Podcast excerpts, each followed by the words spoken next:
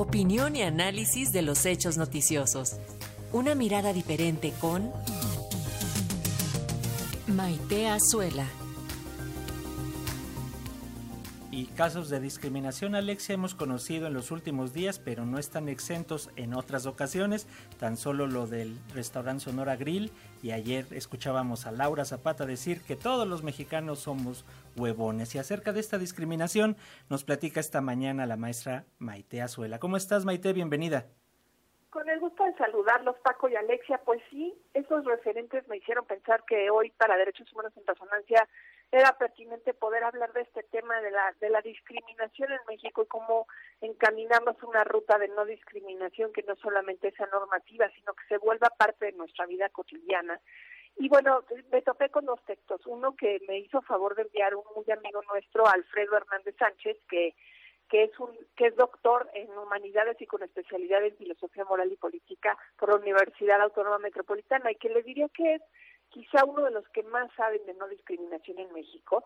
Voy a dejar para el final una probadita nada más de su libro, pero además eh, revisar un estudio que hizo la Universidad Nacional Autónoma de México con la coordinadora del Colegio de Gestión y Desarrollo Intercultural de la Facultad de Filosofía y Letras, Natividad Gutiérrez Chong, que encuestó a más de, 12, de 1.200 jóvenes de alcaldías de la Ciudad de México y municipios del Estado de México que integran la zona metropolitana van de 15 a 29 años de edad, porque creo que es importante ver cómo los jóvenes están percibiendo la discriminación en, nuestro país y sobre todo ahorita pues esto enfocado a la zona metropolitana, ¿no?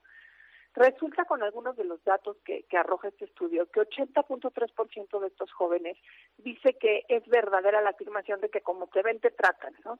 Y que 55.3% asegura que entre más clara es tu piel, mejor te tratan.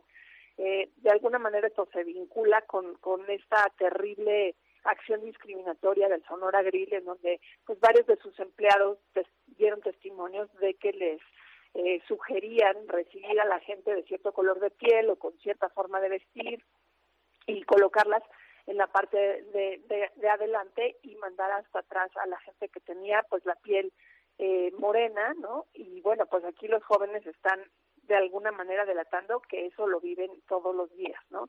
Esta investigación coincide con la encuesta nacional sobre discriminación de la que ya hemos hablado aquí, la ENADIS, que se realizó en 2017 y que reveló que la población mexicana tiende a autopercibirse con un tono de piel y apariencia física de persona blanca. Entre los mayores de 18 años, por ejemplo, 59.1% se declaró con tonalidad intermedia y casi 5% más clara, 11% más oscuro.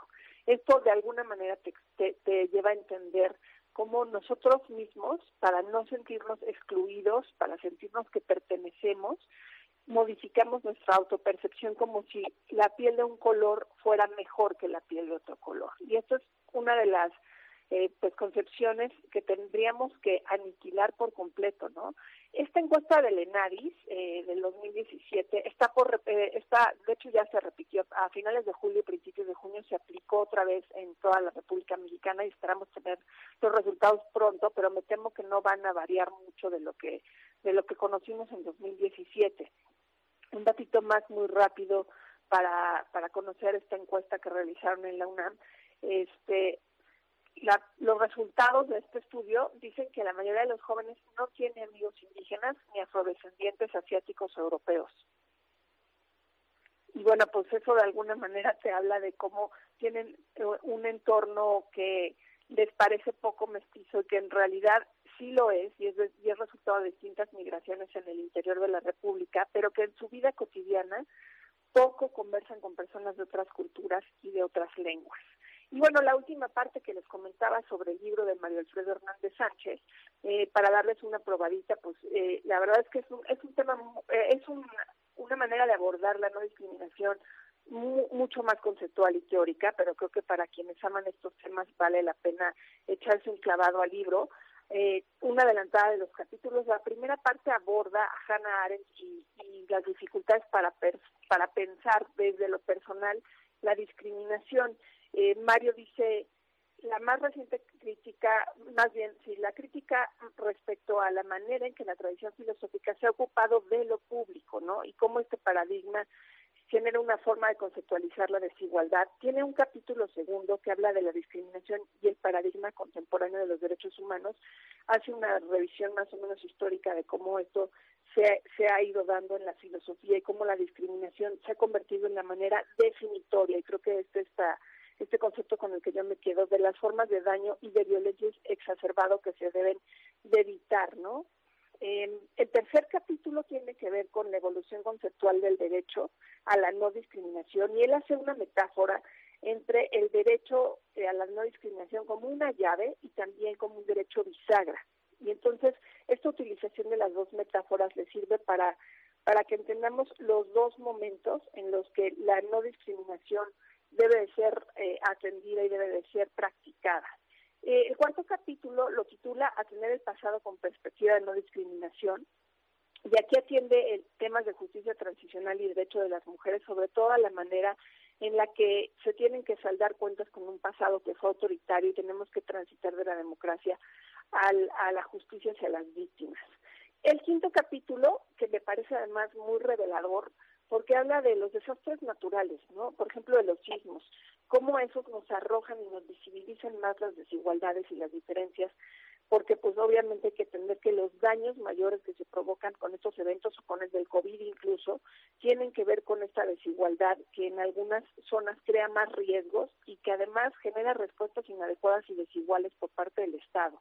Y el último capítulo tiene que ver con dos libros muy interesantes. El primero es de Guillermo Osorno, quizá ya han oído hablar de él, Tengo que morir todas las noches, que Mario aquí define como un, pues ahora sí que un libro que hace una crónica de los ochentas y el underground de la cultura gay, y el otro libro es el de Jonathan Carey, The Late Capitalism and the End of the Sleep, y estas narrativas, dice Mario, que le hicieron posible realizar una crítica hacia las discriminaciones que han, que han generado un acceso diferenciado al derecho a la ciudad. Entonces, eh, pues básicamente con esto concluye su texto, que creo que vale mucho la pena leer profundamente, y pues nosotros tener presente ahora que vengan los resultados de la siguiente NADIS, eh, cómo tenemos que descartar de nuestra vida esta idea de los colores de pieles y el trato diferenciado.